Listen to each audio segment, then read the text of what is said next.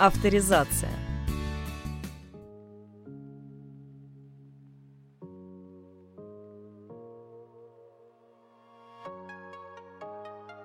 Здравствуйте, в студии Денис Лукьянов, и сегодня у нас такая программа на стыке рисования и литературы, потому что сегодня мы говорим об Урсуле Вернон. Это американская писательница, художница и иллюстратор, которая родилась 28 мая 1977 года в США, и она работает, если мы говорим про ее художественную сторону, в digital мире, то есть рисует иллюстрации на компьютере, и также она очень любит акварель. Вообще, она еще очень увлекается садовничеством, она говорит, что постоянно э, в саду, простите, что тавтология, что-то роет, копает, сажает, и при этом невероятно обожает жучков различных, постоянно при возможности с лупой ходит за ними, рассматривает, и вообще говорит, что это помогает ей потом работать над детскими историями, о которых мы сегодня поговорим, но все-таки речь пойдет больше о ее взрослой прозе сегодня. Вообще, по образованию Урсула, она,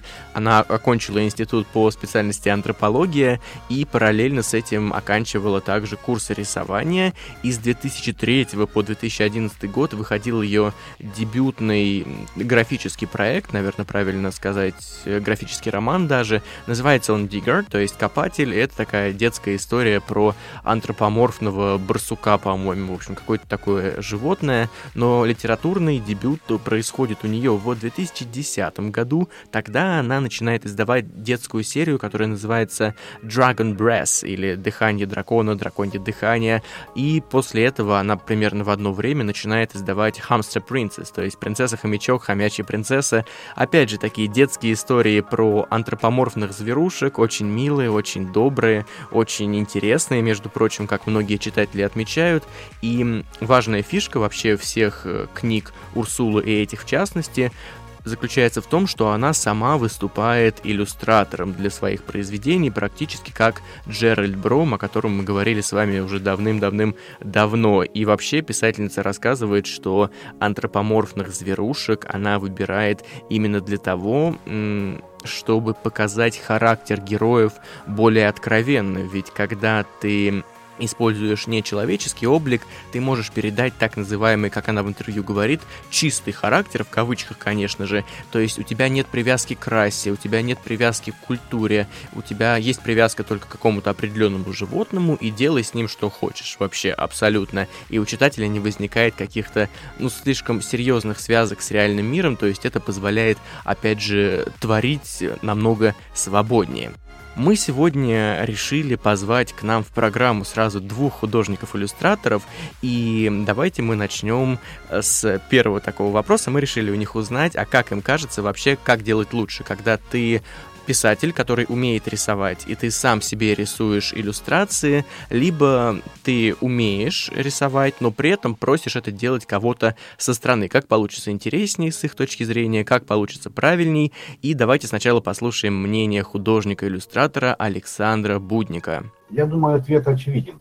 Конечно же, автор понимает и видит своих героев лучше, чем другие. И если он рисует, то у него получится именно тот персонаж, с которым он хотел познакомить читателя – и так не только с героями. Автор-художник сможет передать и открыть весь мир, находящийся на страницах книги. Сторонний же художник обязательно вложит в рисунок частицу чего-то своего, и это уже будет совместное дело. Ну а теперь давайте услышим, что на этот счет нам расскажет художница-иллюстратор Анастасия Панкова. С одной стороны, очень здорово, когда автор сам умеет рисовать и сам же иллюстрирует свои произведения. Потому что, как ни крути, но сторонний художник не может залезть в голову своего заказчика и узнать его мысли. Для этого существует подробное описание задачи, какие-то конкретизирующие вопросы. Но если все-таки автор находит художника, с которым их взгляды достаточно схожи, но не совсем идентичны, то художник может предложить что-то новое, о чем автор сам, может быть, и не догадывался, что так можно сделать. Недаром все-таки говорят, что две головы лучше, чем одна. И я на своем опыте убедилась, что путем мозгового штурма можно достичь э, достаточно интересных и выразительных идей. и это будет даже круче смотреться, нежели те иллюстрации, которые автор изначально себе видел и планировал. Ну что же, о детской прозе мы сегодня много говорить не будем, скорее пойдет речь у нас о взрослых произведениях литературных, и важно отметить, я решил сказать это сейчас вам, а не в начале, чтобы не путать, что все книги либо для подростков, либо для уже взрослой аудитории Урсула пишет под псевдонимом, и звучит он как T. Kingfisher или T. Kingfisher, если мы совсем уж русский вариант делаем. Она сделала это, чтобы не возникало конфуза у ее читателей, что вот вы все время писали детские книжки, а тут я думал, что это будет что-то милое про хомячков, э, каких-нибудь там маленьких, про енотиков, а тут у меня э, история про Бабу-Ягу, про оборотней, и, в принципе, такая мрачная довольно сказка получается. И это первая причина. Вторая причина заключалась в том, что, как Урсула сама говорит, многие родители, когда их детям начинает нравиться тот или иной писатель, они скупают вообще все, кни все книги этого автора с полок в надежде на то, что их ребенок станет больше читать. И представьте ситуацию. Вот есть у Урсулы несколько книг про тех же хомячков, а потом она пишет какую-нибудь расчлененку, условно говоря. Родители все скупают, дают это ребенку, ребенок начинает читать. Замечательно, хомячки, радуга, единороги, потом э, радуга исчезает, появляется кровь, кишки, ну и все, что мы так любим, хотя настолько жестко Урсула, естественно, не пишет, но к этому мы еще вернемся чуть попозже. У псевдонима очень интересная история, потому что он такой двойственный. Вообще, Kingfisher с английского языка переводится как э, зимородковые птицы, то есть вот это вот семейство или вид, я немного в биологии не очень хорошо разбираюсь, э, этих птичек, такие красивые, с вытянутым клювом, сине-желтенькие, очень приятные, и помимо, она их, и писательница этих птиц любит, но помимо этого э, Урсула Легуин, о которой мы говорили, как-то вспоминали ее, э, про себя немного говорила в этом плане, в плане Кингфишера, сейчас объясню. Дело в том, что полное имя писательницы Урсула Легуин — это Урсула Кей Легуин или Урсула Кей Легуин, и она говорила, что вот это вот ее сокращение UK должно расшифровываться как uh, Willis Kingfisher, что переводится как ну, зимородковый Уиллис или что-то наподобие. Uh, вообще, тут такая тройная отсылка получается, потому что Уиллис — это название, произ... название произведения Джойса, и она как-то так решила поиграть, а поскольку Урсула любит другую Урсулу, которая Легуин, вот сейчас очень запутанно получается, заметьте, то такой псевдоним она решила выбрать наша сегодняшняя писательница занимает э, в некотором плане переосмыслением привычных сказок, их переписанием. Мы с вами как-то говорили о Кристине Генри, которая в принципе делает то же самое, но она обязательно старается показать какую-то мрачную сторону той или иной э, привычной нам уже истории, будь то внезапно там история капитана Крюка и Питера Пэна, который с ним плохо обходился, то история Алисы в стране чудес переписанная написанное с борделями, с наркоторговцами и так далее. Здесь это просто какая-то попытка рассказать сказку в новом ключе, Почему же она выбрала такой жанр? Да тут все на самом-то деле просто. Она с детства любила читать сказки, у нее были большие сборники с красивыми иллюстрациями, и все это было безумно интересно листать, естественно, и она всегда воспринимала сказки в некой такой парадигме, нашему преподавателю по социологии это слово не понравилось бы здесь, но в некой связке, давайте вот так скажем, что будет правильней, с мифологией, и Древняя Греция у нее всегда существовала, допустим, где-то рядом с Золушкой. И вообще одна из самых больших трудностей, как Урсула отвеча- отмечает в переписывании сказок, заключается в том, что очень и очень тяжело попробовать переписать эту историю так, чтобы не получилось клише. Ведь э, эти сказки привычные уже кучу раз переделывали, и сами переделки уже зачастую считаются клише. То есть нужно сделать переделку переделки так, чтобы она получилась интересной и незамыленной. Вот такая парадоксальная история вокруг этого в некотором плане даже отдельного жанра. Как Урсула отмечает, ей сложнее всего было адаптировать красавицу и чудовище из-за того, что в этом произведении есть только два основных взгляда, и все второстепенные герои, с точки зрения которых можно было бы как-нибудь подать историю, они очень картонные, шаблонные, и не получается за них уцепиться, и помимо этого нет интриги из-за этих двух основных взглядов, потому что чудовище знает, в чем соль истории, то есть если мы рассказываем рассказываем историю с его стороны, то для читателя пропадает интрига. А если мы рассказываем историю со стороны красавицы, то, соответственно, получается, что мы и не пересказываем никаким образом эту сказку. То есть такое вот испытание настоящее было для Урсулы переделать каким-то образом эту, это произведение. И каждый раз, когда писательница берется за работу, она до этого читает много разных версий сказок, и адаптированных, и опять же переделанных, чтобы выбрать что-то оттуда, что-то отсюда и соединить в свое что-то уникальное. И также она, естественно, проводит исследования перед каждым произведением, но очень интересно она об этом говорит, как-то писательница рассказывает, что ей нужно было узнать, как работают мельницы. Она, естественно, полезла читать кучу статей, как все это устроено. Это было очень подробно, очень интересно, ей понравилось, но Урсула говорит, в любом случае, это в книге вылилось всего лишь в один абзац, потому что больше я не могу своего читателя грузить этой информацией, поскольку это не исследование.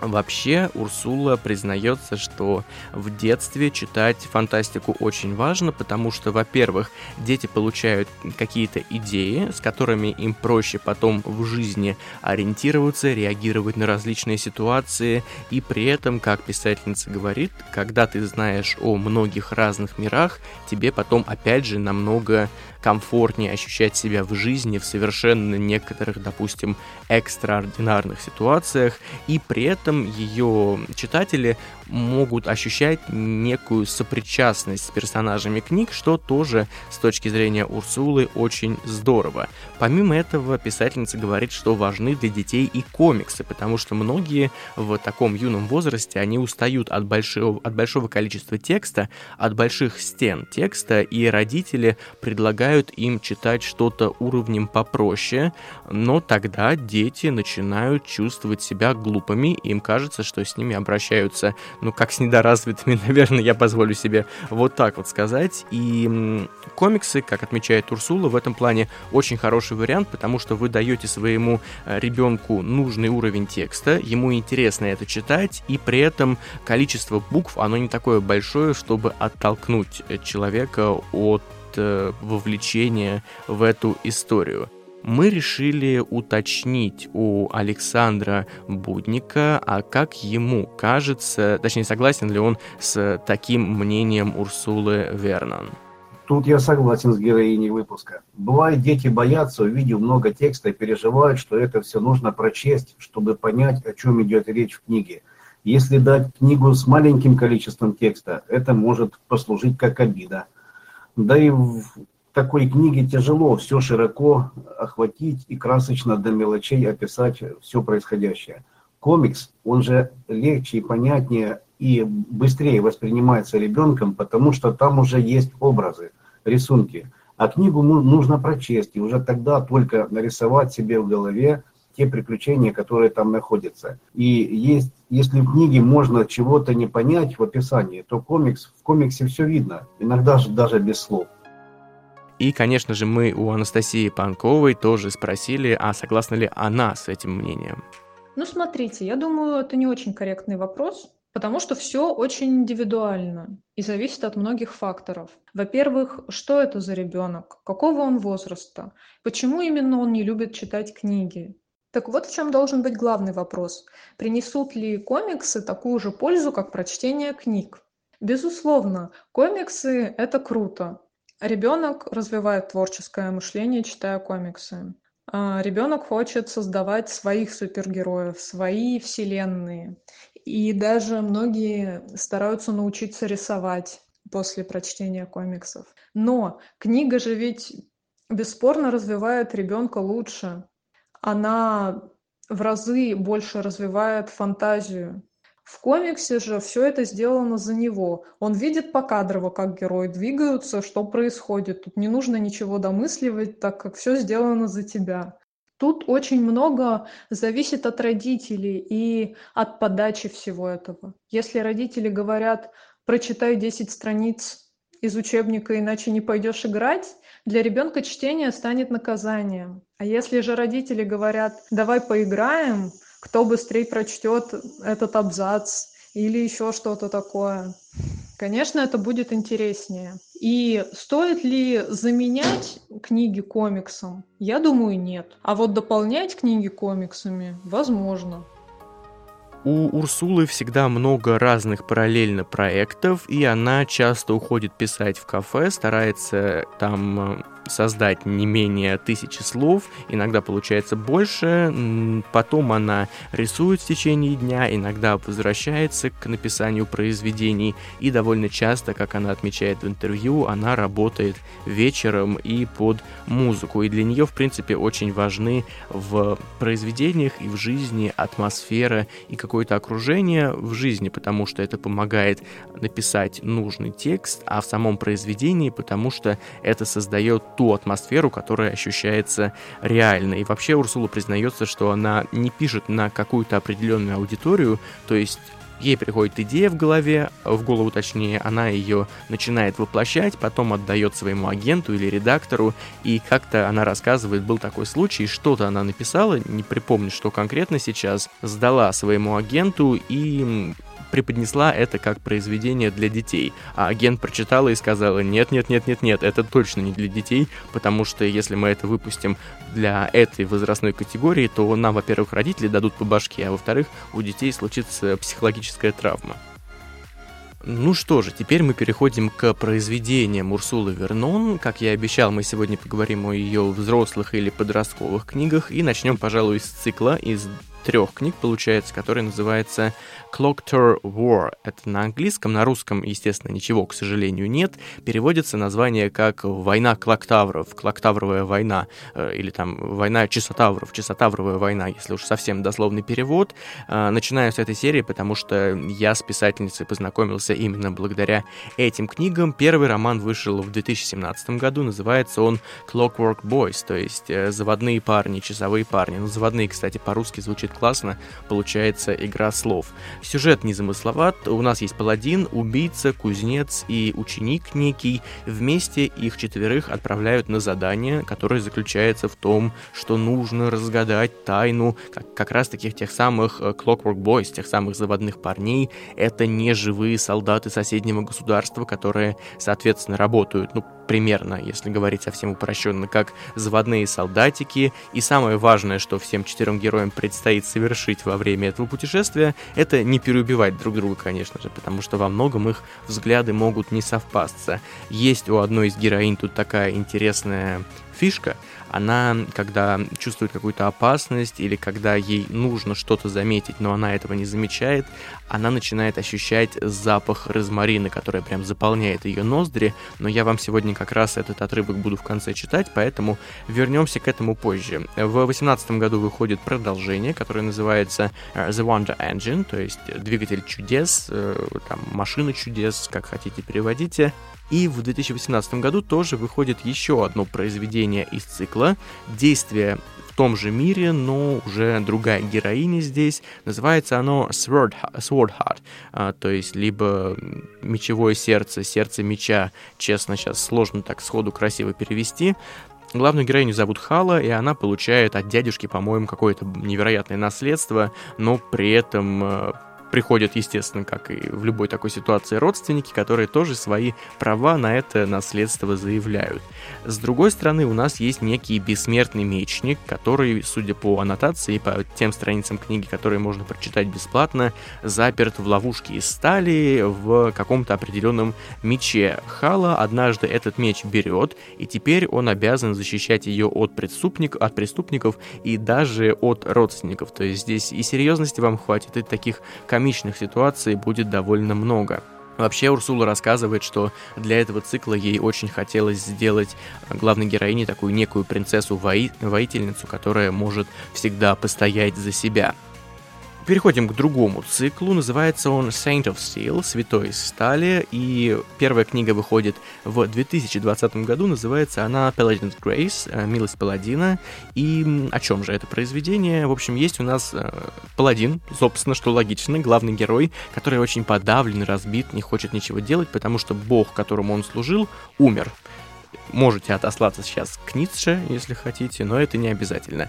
И этот паладин однажды встречает девушку, которую зовут Грейс. Урсула вообще любит такие максимально говорящие имена. Если переводить, то, допустим, пускай ее зовут прям дословно «Милость», и вместе им нужно будет потом раскрыть какие-то предательства дворовые и пройти через множество приключений и интриг, и, конечно же, их история продолжится в другом романе, который называется Paladin's Trance, то есть сила паладина, мощь паладина, и вышел он, или выйдет еще, по-моему, только выйдет. А, нет, вру, вышел он уже в 2021 году. Э, очень интересные обложки у этих книг, как и у предыдущих, но к этому мы еще вернемся.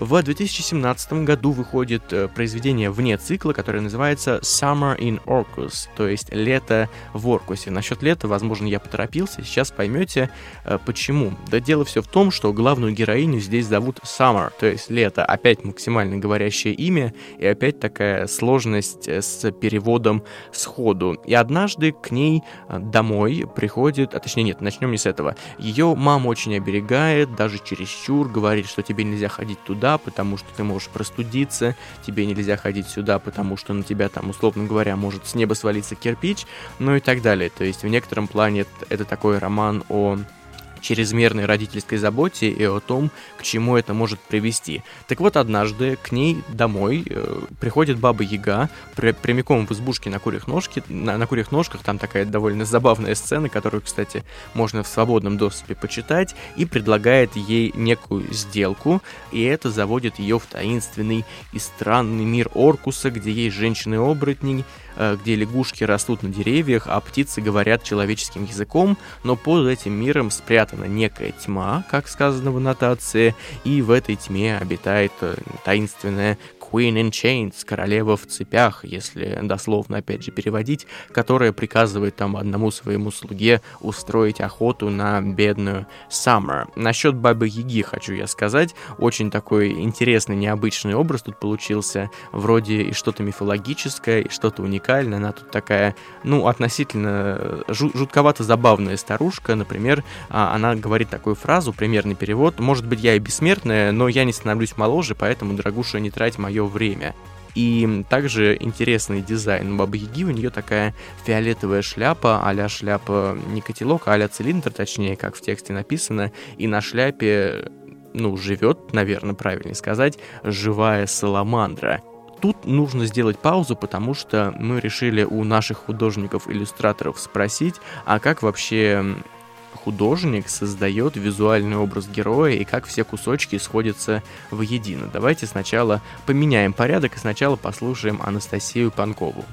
Давайте представим, что у нас есть абсолютно пустой персонаж, который нам нужно визуально наполнить. Изначально определяем, кто именно должен быть у нас этот персонаж. Мы продумываем необходимые критерии, которые также повлияют на э, общий визуальный вид. Это его характер, это возраст, это пол и даже род деятельности. Например, если мы говорим, что это человек и он повар, то взгляду сразу представляется такая добродушная, округлая фигура с половником. Немаловажен цвет и эмоциональный фон. Вспомним мультфильм «Головоломка». Помните, там каждому персонажу эмоции соответствовал свой колористический ряд. Таким образом, мы прокручиваем в голове, какие эмоции должен вызывать наш персонаж, и подбираем необходимые для него тона и цвета.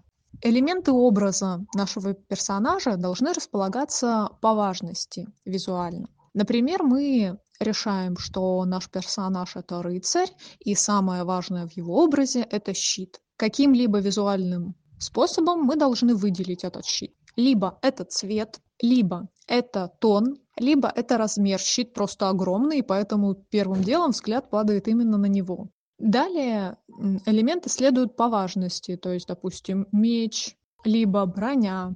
И уже самыми последними следуют мелкие элементы, на которые взгляд должен упасть в последнюю очередь. Допустим, это маленький медальон с портретом возлюбленной.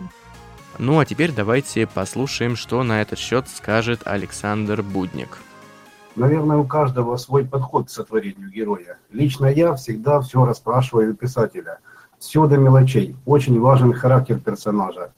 Это зависит от него внешний вид, одежда, оружие, даже место обитания. Только собрав всю информацию, выйдет полностью по-настоящему полноценный герой, и он будет жить. В 2020 году выходит очень интересное, на мой взгляд, и уютное произведение Урсулы Вернон. Это A Wizard's Guide to Defensive Baking. Это, по сути дела, если сейчас переводить, то путеводитель волшебника по защитной выпечке, по защитному искусству выпечки. В общем, есть тут такой очень уютный мир, напоминающий мне лично немецкие домики, вот такие немецкие э, сказки, только добрее. Не Гензель и Гретель, где все друг друга едят, э, сначала едят пряничный домик, потом хотят съесть детей, а потом старушку сжигают в печке. Нет, тут все немножко добрее. В общем, главная героиня может может творить волшебство, но ее проблема заключается в том, что ее магия работает только на хлебе. То есть она может испечь какой-то там чудесный хлеб, заставить пряничных человечков ходить, танцевать, и однажды эта девочка находит прямо у себя на кухне труп. Потом приходит абсолютно замечательный к ней констебль, очень классный персонаж, такой, опять же, уютный, приятный, который одно за другой жует булки. Ему нужно 20 минут, чтобы только констатировать, что тело, которое лежит на полу, действительно мертво, то есть это труп, потом приходит еще один персонаж. В общем, выясняется, что в городе появился некий убийца, который охотится на всех, кто владеет магическими способностями. И оказывается, что следующей жертвой должна стать как раз-таки главная героиня, и что эту девушку на кухне, по-моему, убили как раз-таки случайно. В общем, интрига закручивается, а как она раскручивается, это, если вы знаете английский, вы сможете прочитать э, сами в произведении. Кстати, полностью в свободном доступе я его не нашел, но его всегда можно купить и поступить официально, точнее поступить правильно, а не по-пиратски, как это постоянно делаем мы. И в 2022 году выйдет еще одно произведение, которое будет называться uh, Natural and Bone, uh, то есть крапива и кость. Главная героиня здесь зовут Мара с двумя буквами «Р». Тут стоит пошутить, пошутить, наверное, про книги Ли Арден, о которой мы говорили. У нее есть произведение «Мара и Морок», я не знаю, будут ли какие-то отсылки к мифологическим Марам у Урсулы, но это все мы узнаем, когда книга выйдет. В общем, у Мары есть две сестры, по-моему, она младшая из трех, и этих сестренок ее мучает принц-тиран или принц-абьюзер, как сказано прямо в аннотации. И единственное, кто может сестрам помочь, это, конечно же, Мара. И она соглашается на услугу какой-то ведьмы, которая, опять же, отправляет ее на какие-то невыполнимые абсолютно задания, и на протяжении этого литературного пути к главной героине, к Маре, присоединяется, помимо той ведьмы, еще э, крестная фея, которая вынуждена стала крестной феей, бывший такой большой сильный рыцарь и одержимая демоном курица. Мне кажется, я знаю своего любимого персонажа, уже заведомо из этой книги. Конечно же, это одержимая демоном курица. Про обложки я вам обещал сказать. Эм, очень они интересные, у всех книг довольно необычные.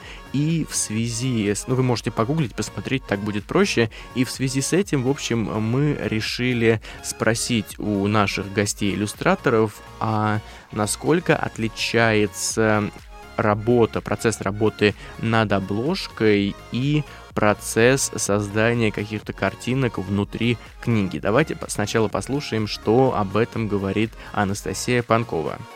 По-хорошему, обложка должна быть квинтэссенцией всего интересного и эпичного, что читатель найдет впоследствии в книге.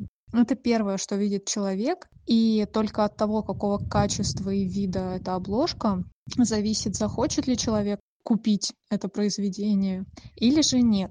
Также я знаю, что существуют обложки, которые по своей стилистике даже очень отличаются от иллюстраций, которые расположены внутри. Это делается, вероятно, для того, чтобы акцентировать внимание именно на обложке. Но насколько это разумно? Со стороны ребенка это выглядит неким обманом. Он рассчитывает увидеть внутри не менее яркие, красивые, интересные иллюстрации. И если внутри иллюстрации оказываются черно-белыми или совсем уж мало проработанными, в отличие от обложки, то это выглядит каким-то обманом. Я считаю, что обложка должна быть лучше и ярче остальных иллюстраций, но не настолько, чтобы они совсем уж разнились в стилистике. Ну, а теперь самое время услышать мнение Александра Будника. Когда рисуешь обложку, нужно постараться охватить весь мир книги. На одном листе вместить саму суть, передать атмосферность, вложенную автором, сделать так, чтобы читателю захотелось взять в руки эту книгу. А иллюстрация в основном отображает конкретно происходящее действие, одно из многих, которые случаются на страницах данного произведения – ну и на прощание традиционно я прочитаю вам отрывок из романа Урсулы Вернон «Clockwork Boys». И отрывок, естественно, в моем переводе, поэтому, если что, предупреждаю с официальным, если вдруг издательство соизволится, он может не совпасть.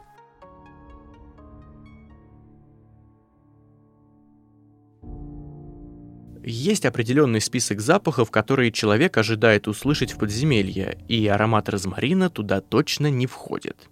Слейд поморщилась и закрыла нос перчаткой.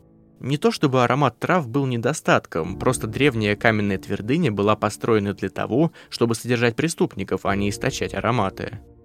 Все нижние уровни здесь воняли спертым, выдержанным веками запахом немытых тел, сольных свечей и отчаяния. Смущало то, что не было никакой причины появиться запаху розмарина. Она уже поняла, что тут нет ни охранников, использующих ароматный гель после бритья, ни трав в горшочках на столе тюремщика. А потому, скажи она о том, что почуяла кому еще, на нее бы посмотрели, как на сумасшедшую. Розмарин благоухал в ее голове. Слейд вздохнула. Такое случалось раз от разу. Иногда запах значил опасность, а иногда так, посмотри повнимательней, это важнее, чем ты думаешь. Насколько она научилась понимать эту свою странность, запах розмарина заполнял ее ноздри, когда было критически важно обратить внимание на что-то. Ее бабушка работала младшей чудотворщицей. Слейд выяснила, что розмариновое предупреждение, вероятно, передалось ей по наследству, и что во время раздачи полезных ген она вытянула короткую палочку. Ну ничего, могло быть и хуже. Среди магических запахов розмарин был самым приятным. Хотя бы не коза, не скунсы и не старый сыр. Запах розмарина вновь ударил неделимой волной прямо в цель, будто бы хрустящие сухие листья держали прямо перед ее ноздрями. Слейд закрыла нос рукой и прищурилась. «Ладно, ладно, я вся во внимании».